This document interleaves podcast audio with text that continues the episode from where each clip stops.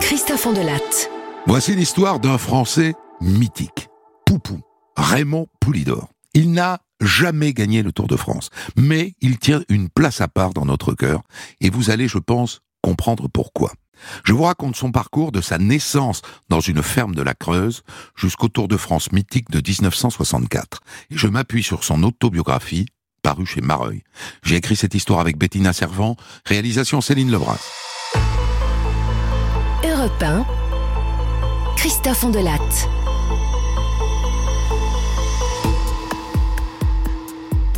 Je suis un homme pudique, vous savez. Je n'ai jamais étalé ma vie privée. Je suis un paysan creusois, moi. Ma vie hors du commun. Je ne la dois qu'à ce public affectueux, tendre et amical avec qui j'ai tout partagé. Et à mes efforts. Ah, j'ai souffert. Oui, j'ai souffert. Dans ma chair quand je suis tombé dans le Tour de France, et dans mon amour propre quand j'ai été trop souvent battu de quelques centièmes de seconde, quand j'ai glissé du mauvais côté du chronomètre. Malgré ça, j'ai eu une vie sportive exceptionnelle. Mes parents sont métayers, au domaine des gouttes, à Marabout-Mérignac, dans la Creuse. Je pousse mon premier cri dans leur chambre, le 15 avril 1936, à 2 heures du matin, cinquième enfant de la famille. Juste après, on quitte la goutte pour une autre ferme, la Mazière. Je dirais que j'ai eu une enfance paisible. Je vais à l'école à Sauvia-sur-Vige, à 4 kilomètres. J'y vais assis, sur un traîneau fabriqué par mes frères. Ça roule assez vite, hein Mais ça fait un de ces raffus. À la maison, je vais souvent faire les courses à la ville, sur le vélo de ma mère. Et je peux vous dire que les routes creusoises ne sont pas plates. Hein. J'apprends l'effort en montant. Je découvre le plaisir des folles descentes.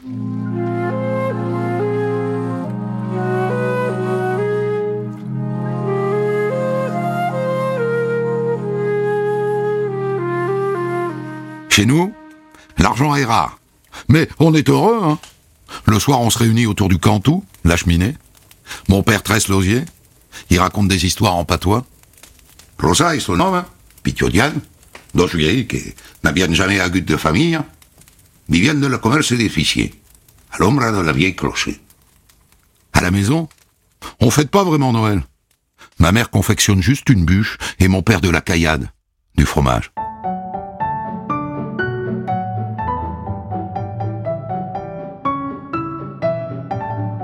Quand je suis adolescent, mes parents déménagent encore. Et là, je vais à l'école à Auria. Et c'est l'instituteur, monsieur Vialville, qui est un passionné de sport, qui me donne le virus. Il est abonné à Miroir Sprint, un hebdomadaire de sport. Il garde tous les numéros. Et il me les laisse lire. À cette époque-là, j'ai une admiration sans borne pour Marcel Cerdan. En classe, je suis bon élève. Et le reste du temps, je travaille à la ferme. Je laboure avec deux vaches, je bine, je fane, j'arrache les pommes de terre, je coupe des arbres pour préparer le bois pour l'hiver. Au printemps, je fabrique des pièges pour attraper des merles et leur apprendre à chanter. Et je capture des écureuils pour les vendre et me faire un peu d'argent de poche. Quand la guerre éclate, ni mon père trop vieux ni mon frère trop jeune ne sont mobilisés. Et pour nous à la ferme, ben la vie continue. On ne manque de rien. Mes parents donnent aux gens du maquis, euh, des chariots, euh, des animaux, parfois un panier de victuailles. Je passe mon certificat d'études. Deuxième du canton, 86 points sur 100. Mais après, mes parents n'ont pas les moyens de me payer des études. Comme mon frère et mon père, je dois donc devenir paysan. Pour me consoler, mon instituteur, M. Vialville, m'offre un abonnement à Miroir Sprint. Et là, je découvre Louison Bobet, Raphaël Gemignani. Ah, je me souviens d'une image, Bobet, seul dans le décor de la casse déserte du col de l'Isoire. À côté, pour gagner un peu d'argent, je fais le coiffeur dans les fermes alentours. Et le dimanche, j'accompagne mes frères André et Henri qui participent à des petites courses cyclistes régionales. Et moi, tous les soirs sur le vélo de ma mère, je tiens tête aux meilleurs coureurs du canton.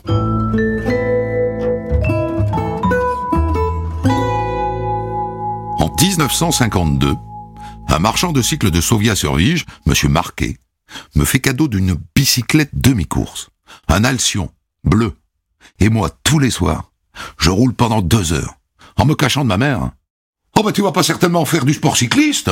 Ah non C'est pas trop dangereux Ah ça non Elle n'a pas remarqué les taches de sang le lundi matin dans mes draps? Signe de mes chutes de la veille, car à l'époque les courses de village se font sur des routes non goudronnées, avec des nids de poules, et du sable dans les virages. C'est cette année-là, 52, que je dispute ma première course, à Saint-Moreil. Je termine sixième, battu au sprint. Et le vainqueur, c'est mon frère Henri.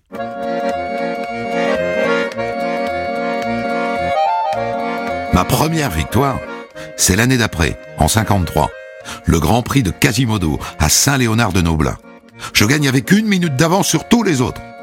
Et à partir de là, je m'inscris dans toutes les courses de la région. Et la plupart du temps, j'y vais à vélo. Hein.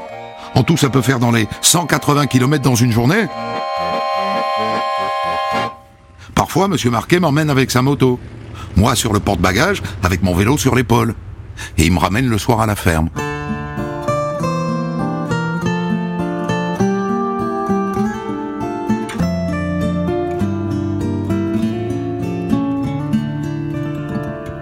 Arrive l'année 1956, l'année de mes 20 ans.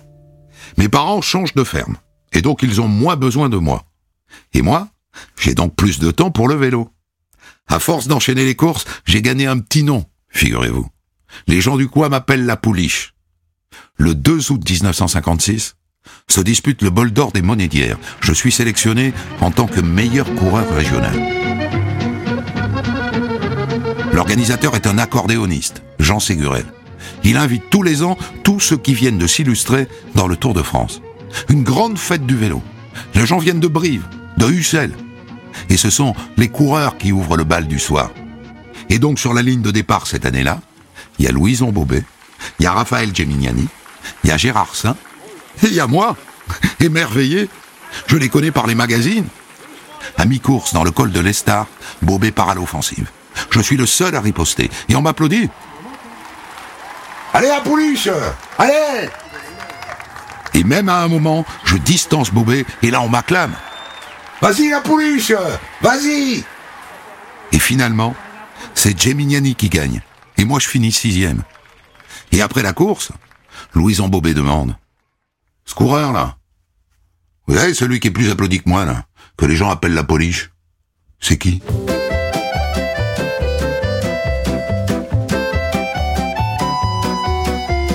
Quelques jours plus tard, à Péra-le-Château, je me classe deuxième. J'empoche 120 000 francs, c'est-à-dire plus que le salaire annuel de mes parents. De quoi m'acheter, je sais pas moi, une 4 chevaux d'occasion, ou trois vélos de course. Du coup, puisqu'il y a moyen d'en vivre, pourquoi est-ce que je tenterais pas ma chance dans la carrière du cyclisme? En attendant, je dois faire mon service. On m'envoie en Allemagne, à Coblence où je me retrouve coiffeur. Et après, on m'envoie en Algérie, affecté au transport de la Légion. Je conduis les légionnaires en camion. Et tout ça dure 28 mois. Quand je rentre chez moi, dans le Limousin, je monte sur la balance. Oh, dis donc, j'ai pris 15 kilos. Ah ouais, la bière. Et donc je ressors mon vélo, je le répare, et je m'y remets. Tout l'hiver, qu'il neige, qu'il vente ou qu'il pleuve, je m'y remets.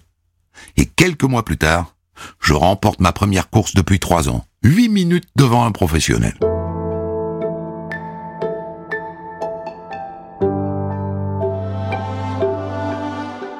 Mi-août 1959, je participe au Grand Prix cycliste de Péra-le-Château, aux côtés de deux professionnels.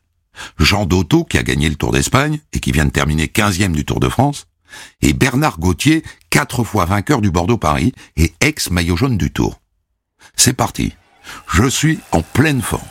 Je double quatre fois Bernard Gauthier. Je termine deuxième, juste derrière Dotto. Et à la fin, Gauthier vient me voir dans les vestiaires. Ah toi? Toi tu m'as subjugué. Ah oui, subjugué. Faut que tu deviennes professionnel. Je parler de toi dès ce soir avec mon directeur sportif, Antonin Magne. Ah ça oui, je vais lui dire que j'ai déniché l'Olzora. Je ne vous dis pas comme je suis heureux.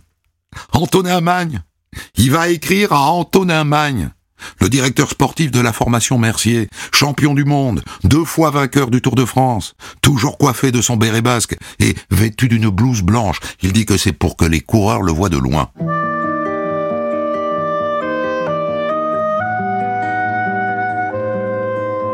Antonin Magne et moi, on a tout pour s'entendre. Il est fils de paysan, comme moi. Et lui, il a hérité de sa ferme, il l'avait encore il n'y a pas longtemps. Il a une devise, Antonin Magne, qui est imprimée en haut de toutes les lettres qu'il écrit à ses coureurs. La gloire n'est jamais où la vertu n'est pas. Il ne tutoie pas ses coureurs, Antonin Magne. Et ses coureurs, Louison Bobet, Fred Debrune, Roger Lapéby, l'appellent Monsieur Magne. En tout cas les plus jeunes. Les plus anciens ont le droit de l'appeler Monsieur Tonin.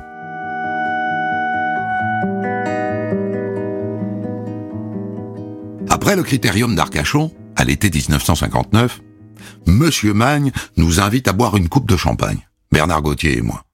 Du champagne, tu parles? Mais vous venez de faire un effort, non? Faut boire de l'eau, après l'effort. On aura le champagne plus tard. Et il me donne rendez-vous en septembre dans son bureau à Paris. Bien.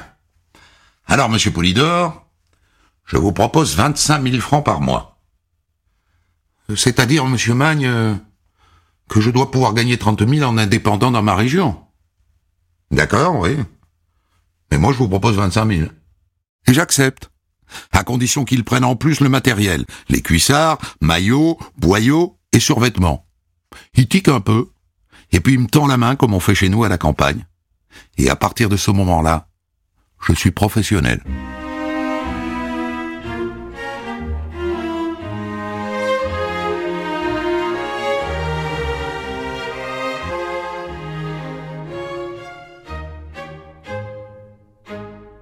Rentre chez moi avec mon contrat et avec un plan d'entraînement de 9 semaines très strict pour me préparer au Paris-Nice de 1960.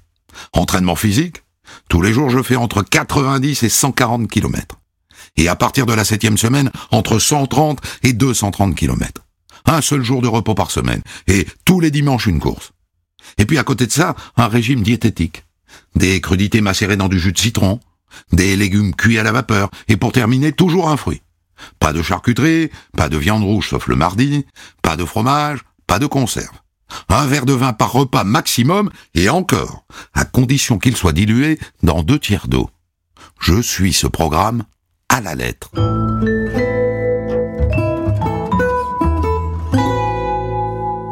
Et me voilà, le 2 mars 1960, par un froid de canard, sur la ligne de départ de Paris-Nice. Je termine dans le peloton. Mais Monsieur Magne est content. Vous avez fait un bon Paris-Nice, Raymond. Je vous emmène disputer Milan sans Raymond. Mais monsieur Magne, pour aller à Milan, il faut des papiers. Comment ça? Vous n'avez pas de papiers? Ben non, chez nous à la campagne, on n'en a pas besoin. Quand on va toucher un mandat à la poste, on nous connaît, hein. Et donc j'ai pas pu y aller? Je me suis contenté d'une petite course Bordeaux-Sainte.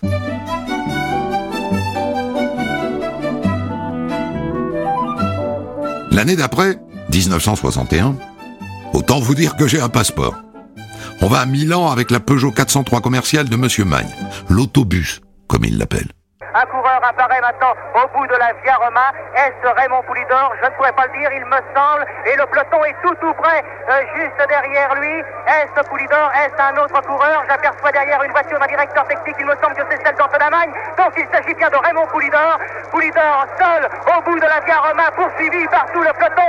À la porte de la voiture, Antonin Magne lui fait des gestes en le poussant littéralement, en lui disant Allez Raymond Et qui zigzague sur la route d'ailleurs. Le peloton est sur ses trousses maintenant il y a environ 100 mètres d'écart entre Raymond Poulidor et le reste du peloton. Est-ce que Poulidor va réussir à l'emporter? Nous le souhaitons tous, oui. Poulidor va franchir la ligne d'arrivée. Premier Raymond Poulidor. Raymond Poulidor, félicitations pour cette grande victoire. Ce matin, dans quel état d'esprit vous vous trouviez lorsque vous êtes parti? Ah ben, j'avais, j'avais le moral, quoi. J'étais bien rodé par Paris-Nice. Mais franchement, je comptais vraiment pas de gagner Milan-San Remo. Mais j'ai une petite confidence, là, justement. J'ai failli abandonner ce matin. Peut-être personne ne le sait. Car j'ai crevé. Monsieur Magne se trouvait très mal placé. Il était la 21e voiture. Lorsqu'il m'a dépanné, euh, il y avait déjà une minute et quelques que j'attendais au bord de la route. Je, je voulais abandonner. Si Monsieur Magne n'avait pas été là, ben, j'abandonnais. Eh oui. Moi, le paysan limousin, je viens de remporter ma première victoire. Et sur la ligne d'arrivée, à San Remo, mon patron Émile Mercier m'octroie une augmentation. Le lendemain, c'est pourtant en seconde classe que je rentre à Limoges. Mais dans le train pour la première fois, je sens les regards se poser sur moi. On me reconnaît, Je suis en train de sortir de l'anonymat.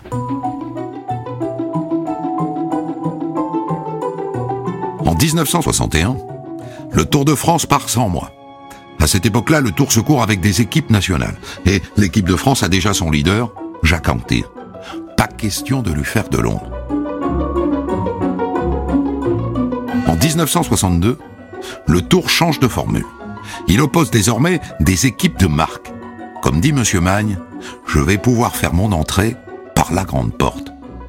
Malheureusement, en juin, je fais une chute, fracture de l'auriculaire gauche. Je prends le départ du tour avec un bandage. Je peux à peine tenir le guidon. Mais je parviens à finir troisième au général. Le Tour 1963 part de Nogent-sur-Marne. Sur la ligne de départ, je retrouve Anctil, le grand favori. Et c'est lui, c'est lui qui remporte le Tour pour la quatrième fois. Et moi je finis huitième. Et pour la première fois, on me hue à l'arrivée. Ça me fait mal, hein Le public est sévère, j'ai pas été habitué.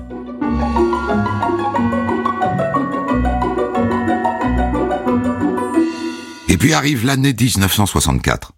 Ça fait quatre ans que je suis professionnel. J'ai 27 ans. Il est temps de prouver que je peux tenir mon rang. Je commence par Paris-Nice. Je suis sur le point de gagner, mais à la sortie d'un virage, une voiture publicitaire me barre la route. Je l'évite, je finis dans le fossé, mon vélo est plié en deux, et dans la Missis qui me sert de voiture suiveuse, eh ben, il n'y a pas de vélo de rechange. On ne peut rien contre la malchance.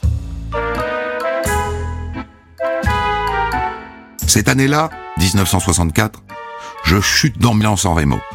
Mais je remporte le critérium national. Et dans la foulée, mon premier tour d'Espagne, Monsieur Magne aux anges. Et juste après, je fais deuxième du Dauphiné libéré. Et puis arrive le Tour de France, 1964. Le 22 juin 1964, à Rennes, on est 132 sur la ligne de départ. Sur le champ de Mars, Grand Pavois, harmonie municipale, groupe folklorique, voitures astiquées, vélos étincelants dans le soleil. Maillot multicolore et tout neuf et bien entendu la foule, une foule discrète, peut-être impressionnée d'avoir sous ses yeux le spectacle des grands champions qu'elle reconnaît au passage. Jacques Anquetil et moi, on est les deux favoris. La première étape se passe mal pour moi. Van Looy tombe, il fait chuter une partie du peloton, je me retrouve dans un méli-mélo de coureurs et de vélos, et à l'arrivée, j'ai 26 secondes de retard sur Jacques Anquetil. Notre duel avec Jacques va se jouer dans la montagne, dans les contre-la-montre, à Tonon-les-Bains. Je passe devant lui au général, mais je suis toujours à 6 minutes du maillot jaune Rudy Altig. Le lendemain, dans le Galibier, je monte à la troisième place du général. Anquetil est derrière moi, à 1 minute 15.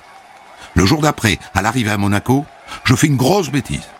Jacques Anquetil entre le premier dans le stade Vélodrome, je le passe, je sprint comme un fou, je franchis la ligne. Le premier, j'ai gagné l'étape, mais non Je vois les autres qui continuent. Et moi j'ai oublié qu'il fallait faire un tour de plus. Un tour complet. Je reviens dans la course, mais je ne termine que cinquième. Et c'est Anquetil qui remporte l'étape. Autant vous dire que le soir, je m'en veux. J'ai du mal à m'endormir. Jacques Anquetil est maintenant à 15 secondes derrière moi.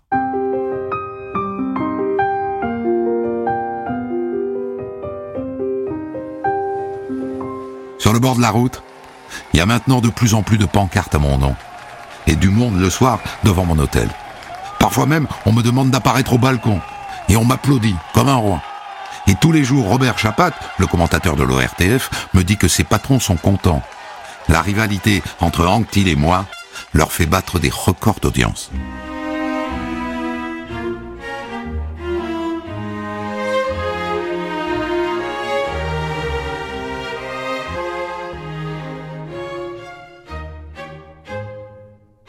Le tour file maintenant vers les Pyrénées. Je passe ma journée de repos au lit. Faustocopie disait le tour se gagne au lit. Le soir, Monsieur Magne vient me voir. Vous savez ce que j'ai appris, Raymond? Anctil est allé à une fête organisée par Radio Andorre. Et d'après ce qu'on m'a dit, il a fait honneur au méchoui et à la sangria. C'est bon pour nous, ça. Le lendemain, c'est Andorre-Toulouse. Et effectivement, sur la ligne de départ, Anquetil a l'œil sombre. Et plus l'étape avance, plus il est en perdition. Je franchis le sommet dans le brouillard en troisième position, derrière Bahamontes et Jiménez. Et là se produit un événement incroyable. Anquetil retrouve ses forces. Il entame une descente à se rompre les os. On est maintenant à quelques kilomètres de l'arrivée à Toulouse. Et là, je ressens une drôle de sensation. Ma roue arrière, elle est voilée. Deux rayons sont sortis de leur logement. Depuis sa voiture, Monsieur Magne me crie.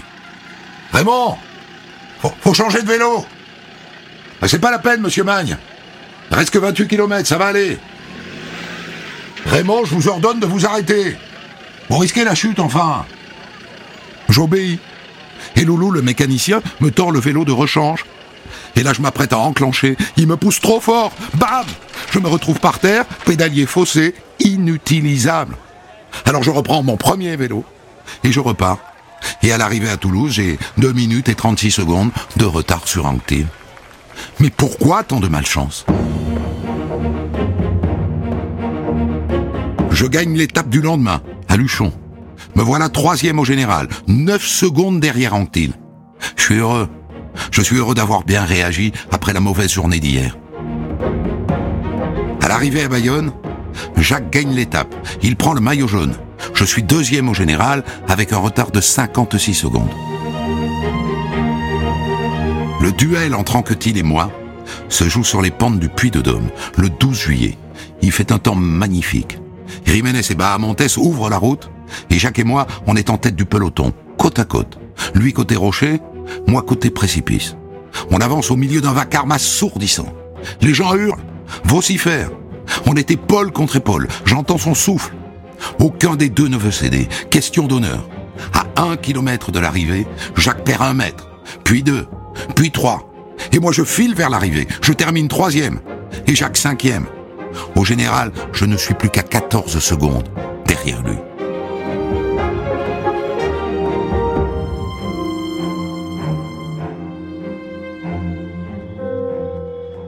Dernière étape, entre Versailles et Paris. Si je gagne avec deux secondes d'avance sur Anctil, je gagne le tour. Dès les premiers tours de roue, je sens que ça va bien pour moi. À 17h25 et 2 secondes, je franchis la ligne d'arrivée au Parc des Princes. Jacques est parti de Versailles 2 minutes 30 derrière moi. Il n'y a plus qu'à l'attendre. Le voilà. Son temps s'affiche. Ah non 37 minutes et 10 secondes. Il m'a battu. Il m'a battu de 21 secondes. Je finis deuxième de ce Tour de France. On se retrouve face à face sur la pelouse du Parc des Princes. Et d'un même mouvement, on se précipite l'un vers l'autre et on se donne une longue accolade. Et la foule applaudit. Après 4504 kilomètres de course, les 55 secondes qui me séparent de Jacques Anquetil ne représentent que 539 mètres.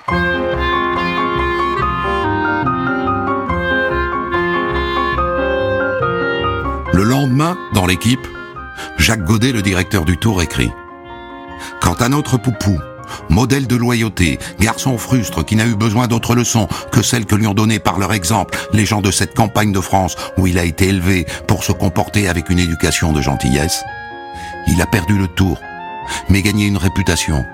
Il sort de l'épopée, lui, le modeste creusois, enveloppé dans le péplum des héros antiques.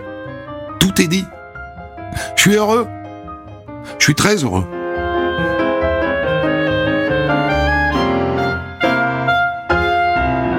J'ai tiré cette histoire de l'autobiographie publiée chez Mareuil, Poulidor, par Raymond Poulidor. Des centaines d'histoires disponibles sur vos plateformes d'écoute et sur europe1.fr.